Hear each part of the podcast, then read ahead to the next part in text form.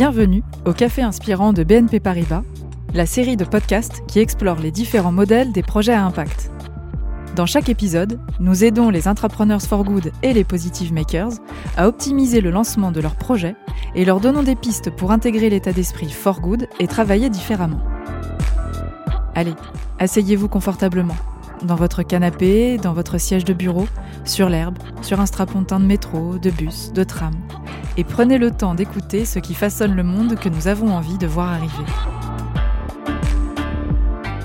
Les cafés inspirants. Les cafés inspirants.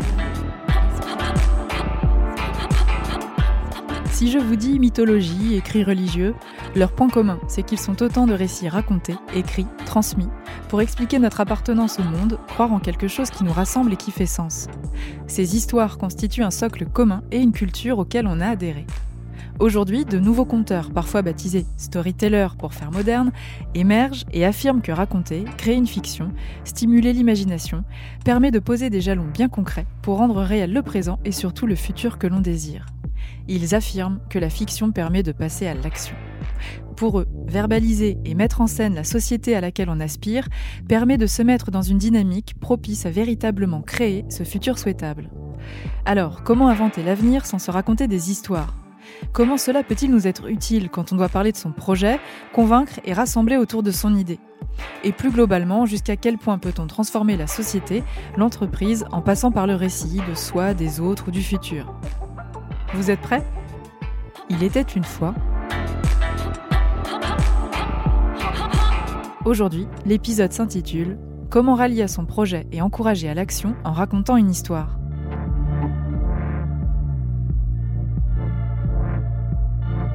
Merci à tous ceux qui sont euh, connectés euh, d'être là avec nous. Merci beaucoup euh, Grégory et Julien. Grégory Pouy, tu es analyste culturelle. Tu es auteur du podcast Vlan, où en fait tu rencontres des personnes pour parler autour du lien, de ce qui fait, de ce qui fait qu'on fait société, comment on vit ensemble. Et tu as écrit aussi, donc je crois, juste avant le confinement, le premier confinement, Un soutenable paradis, où tu racontes justement ton histoire et ta prise de conscience progressive. Et euh, Julien Vidal, donc toi tu es auteur du podcast 2030 Glorieuse, euh, où là tu rencontres euh, donc des gens qui sont déjà acteurs du changement, mais tu rêves avec eux de ce futur sous forme d'utopie réaliste pour voir ensemble justement comment, comment le réaliser. Et tu es aussi le fondateur du mouvement Ça commence par moi, où pareil, tu as raconté tous ces petits gestes du quotidien pour amorcer ce changement.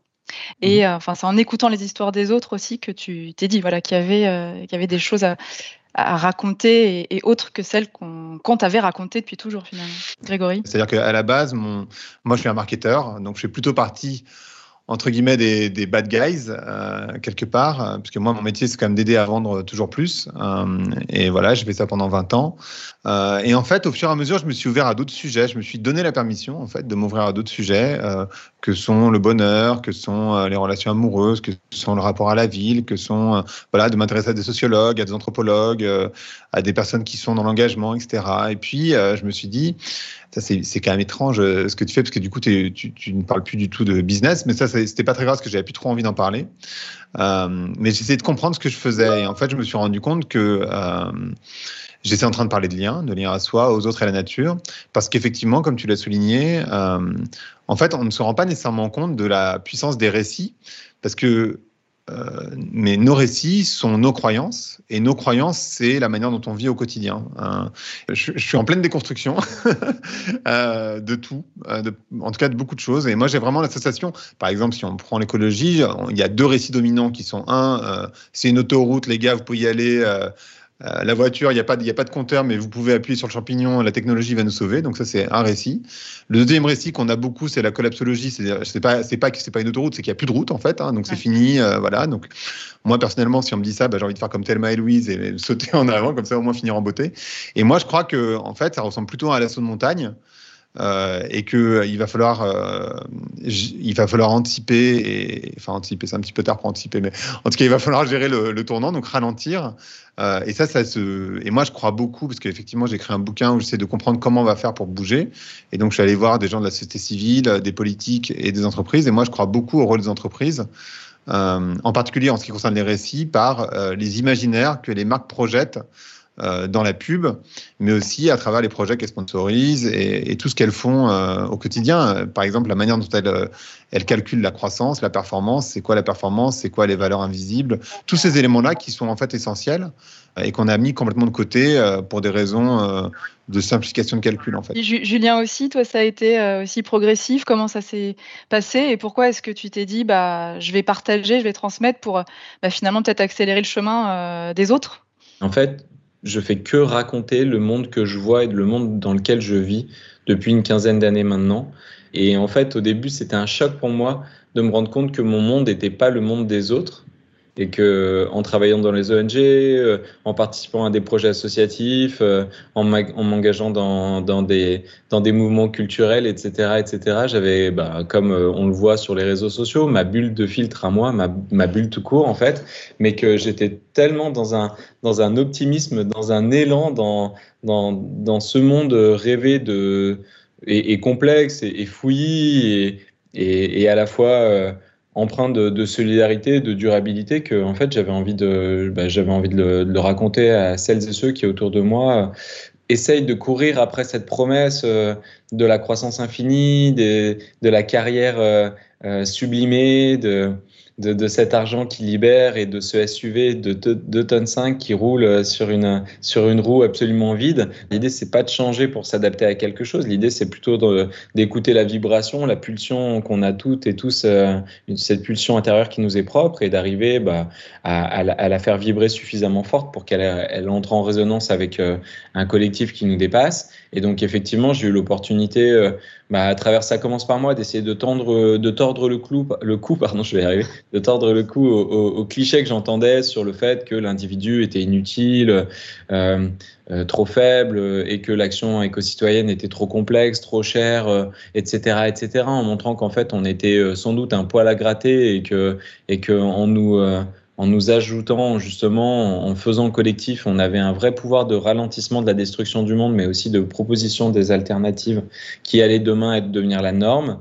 Et aujourd'hui, à travers 2030 euh, Glorieuse, je travaille à essayer d'être un peu plus stratégique dans, euh, dans la perception des mondes à venir. Vous, finalement, vous racontez votre histoire en train de se faire et comment vous avez envie qu'elle devienne quand on parle tous les, deux de nouveaux récits, effectivement, ça peut paraître un petit peu ésotérique comme ça, mais, mais en fait, c'est vraiment nos croyances et nos croyances, encore une fois, ça dirige la manière dont on vit au quotidien, en fait. Donc, c'est pas un truc. Euh, et, et, du coup, c'est pour ça que c'est c'est pas juste des nouveaux récits comme ça, un peu ésotériques. C'est très concret, en fait. C'est extrêmement important de comprendre tous ces éléments-là parce que sinon, on comprend même plus le monde dans lequel on évolue.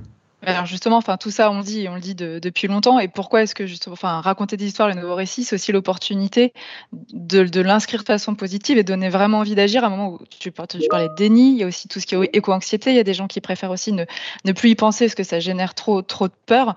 Comment est-ce que voilà euh, les nouveaux récits, ça, permet aussi de changer ce, paradigme, Julien? Mais en tout cas, ces nouveaux récits, ils nous, amènent à, à re-questionner notre temps et, et en l'occurrence l'hyperconnexion dans laquelle nous vivons actuellement, qui nous ramène qui nous enferme dans un temps ultra court de la petite phrase, du, de, de, la notification. Et ça aussi, c'est quelque chose qui est intéressant.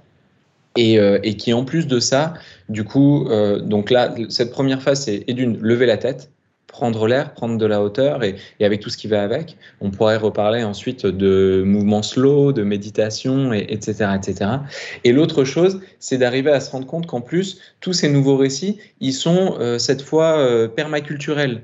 Euh, pro protéiformes et, et, et, pas seulement euh, euh, mono-tendance euh, qui pourrait nous laisser penser qu'on va euh, remplacer la dictature de la surconsommation par la dictature de la sobriété. Mm-hmm. Je pense qu'au contraire, on, on, a dans ce changement de récit un vide dans lequel on va pouvoir nous et d'une nous approprier notre pouvoir d'action, mais aussi de, de, de, de, manière de raconter le monde, qui pourrait, du coup, là, en l'occurrence, je reviens à cette idée de vibration, nous laisser l'opportunité aussi de raconter vraiment qui on est et de mettre au pot commun euh, notre talent, euh, notre énergie, notre dynamisme, euh, notre expérience aussi. Et c'est pour ça que ça me plaît, ces nouveaux récits. C'est à la fois, on change de temporalité et à la fois, on se, ouais, on se, on se, on se relie au monde puisqu'on peut à nouveau influencer sur ces mondes même. L'explication des solutions et aussi dans la recherche des solutions et les deux s'imbriquent. Et à la fois, vrai...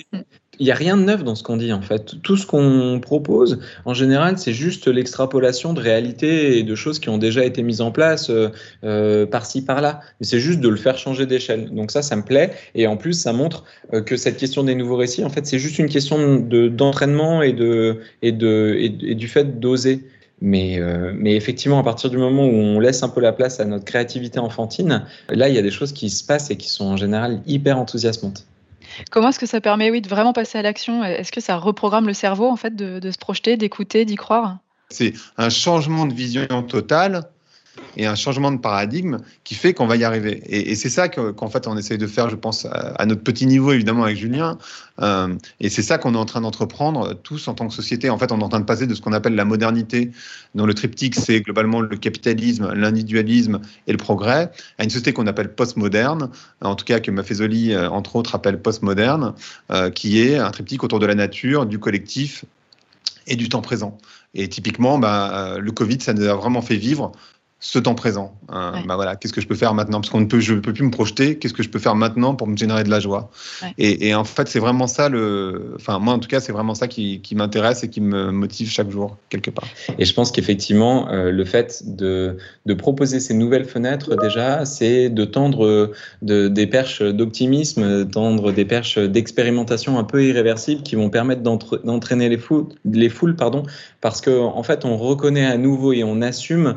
Euh, ben, ce qui est notre plus grande force et sans doute aussi notre plus grande faiblesse, celle d'être des animaux sociaux par excellence. Du coup, de euh, comment ensemble on peut euh, réussir à avoir une, euh, un, pouvoir beaucoup plus exponentiel, beaucoup plus viral, même si le vocabulaire en ce moment, il vaut mieux pas trop l'utiliser, euh, beaucoup plus exponentiel sur la transformation de la société, parce qu'à partir du moment où on, propose à d'autres de se mettre en mouvement, si eux aussi ils acceptent de ne pas être les utilisateurs finaux de cette démarche, mais au contraire à nouveau des porte-voix, des ambassadeurs, alors là, la société, je pense qu'elle peut se mettre en mouvement et elle, elle s'est toujours transformée comme ça en fait.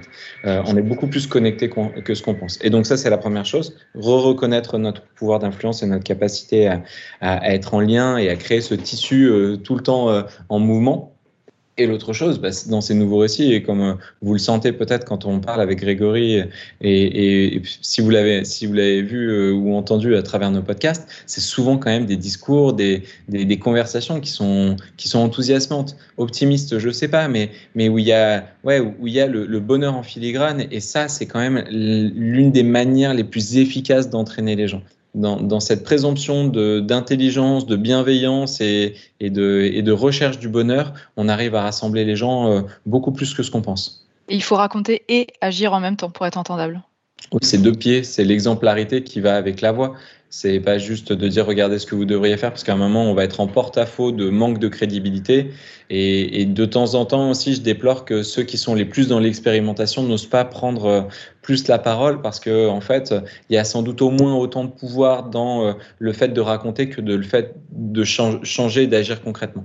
Donc, faut y aller, faut être sûr de soi et se dire que, enfin, euh, la somme de ces récits individuels en interne dans les entreprises, ça peut mettre en place ce récit collectif en entreprise Grégory? Il y, a, plusieurs choses. Déjà, moi, je crois au rôle des entreprises parce qu'à travers le design, tu peux euh, changer de manière fondamentale la vie des gens. Donc, effectivement, il y a euh, comment je design les produits et comment ça, modifie euh, la manière dont je. Vais prendre des exemples qui sont qui sont pas les vôtres exprès, mais en gros, par, exemple, euh, s'il y avait un compteur de CO2 sur une voiture, je pense que les gens feraient attention, beaucoup plus attention. Si, euh, parce qu'en fait, on reproche aux gens des choses qu'ils ne savent même pas.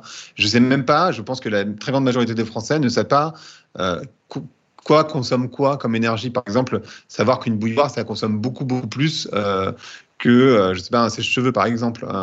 et, de se dire, ben, en fait, quand je mets trop d'eau dans la bouilloire et cette eau résiduelle euh, qui est chauffé pour rien, en fait, ça a un impact important. Mais le problème, il n'est pas chez le consommateur. Le problème, il est dans le design de la dite bouilloire, en fait modifier. Tout à l'heure, quand je disais, euh, quand on fait une machine à laver, euh, en fait, euh, cette énergie, elle est réutilisée pour rien. C'est pas le problème du consommateur. Le problème, c'est le design. C'est comment c'est pensé, en fait. quand je prends une douche et que cette eau, elle tombe, maintenant, on, commence à inventer des douches qui recyclent l'eau. Donc, en fait, ça, elle tombe, elle est recyclée dans le tube, elle est nettoyée de vos germes, elle est réchauffée, ça permet d'économiser 90% d'eau. Ça, c'est du design. Ça a rien à voir avec le consommateur. Donc, tout ça, les entreprises, elles ont un rôle majeur à jouer juste dans le design, dans la pub, dans les, événements que vous allez sponsoriser ou autres, vous envoyez des signaux. Par exemple, euh, j'en sais rien, si pour une crème solaire, je montre euh, un couple euh, qui est sur un, beau, sur un superbe bateau, sur une mer translucide, je ne sais où, mais en fait, quelque part, je dis à la personne, le bonheur, c'est ça. Donc bah moi, même si j'y réfléchis pas comme ça, évidemment, c'est pas aussi automatique, mais en fait, je vais me projeter, je vais me dire bah ouais, mais moi aussi j'ai envie d'être sur ce bateau dans cette mer translucide. Et je crois que ce qui est important aussi de comprendre, c'est que pour modifier une société, il n'y a pas besoin de modifier l'intégralité des salariés d'une société. Il y a besoin de modifier 10% en moyenne euh, d'une société donnée. Donc une société, une entreprise, mais aussi euh, une société à plus grande échelle. Donc en fait, il ne faut pas attendre euh, de vouloir modifier l'intégralité des gens pour pouvoir bouger, évidemment. Je crois que c'est, et Julien le disait parfaitement, je crois que c'est par l'exemple. C'est pas en étant je crois pas, en tout cas, moi, que c'est en disant aux gens, regarde, ton mode de vie, il est pourri, regarde le mien, il est super, que ça va fonctionner. Ça, je, j'y crois pas du tout non plus. Donc, en fait, il faut déplacer l'objet du désir, qu'on soit euh, en tant qu'individu, en tant que collaborateur, et il faut y aller. Julien Venez voir justement quelle est la boussole qui vous convient et, comment vous allez pouvoir contribuer à cette nouvelle société, à cette société des croissances, pas de décroissance, et de toutes les croissances qu'on veut bien en fait choisir ensemble, à condition qu'on accepte la controverse, qu'on accepte bah, de, de co-construire ces nouvelles valeurs. Mais en fait, je pense que personne ne sera profondément heureux sur son lit de mort à l'idée de savoir qu'il a participé à plus 2, plus 3% de, de croissance du PIB chaque année pendant 30, 40, 50 ans, alors que si on dit qu'on a participé à créer de la solidarité, euh, à, créer de la régénération écosystémique, de la préservation de la biodiversité, de de, l'épanouissement culturel, etc., etc. Alors là, c'est quand même quelque chose qui fait que on aura un peu plus l'impression d'avoir pu honorer le miracle que d'être euh, en vie. On est en 2040 là? Ça y est, c'est ce qui s'est passé. Tous les gens qui nous écoutent, c'est ce qu'ils ont fait.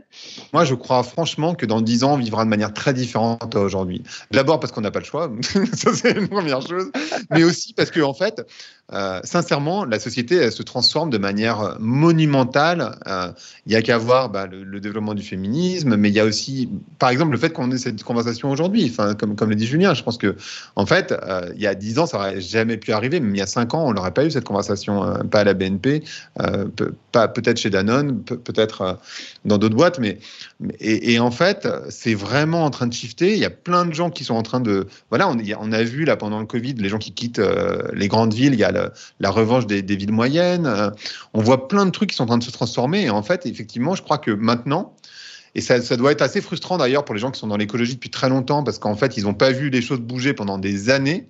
Et là, en fait, on arrive à un point de bascule, comme le disait Julien, où en fait, tout est en train de se mettre en place. Parce qu'en fait, ça fait, euh, pour, moi, à mon sens, depuis les années 60, qu'on est en train de bouger dans ce sens-là.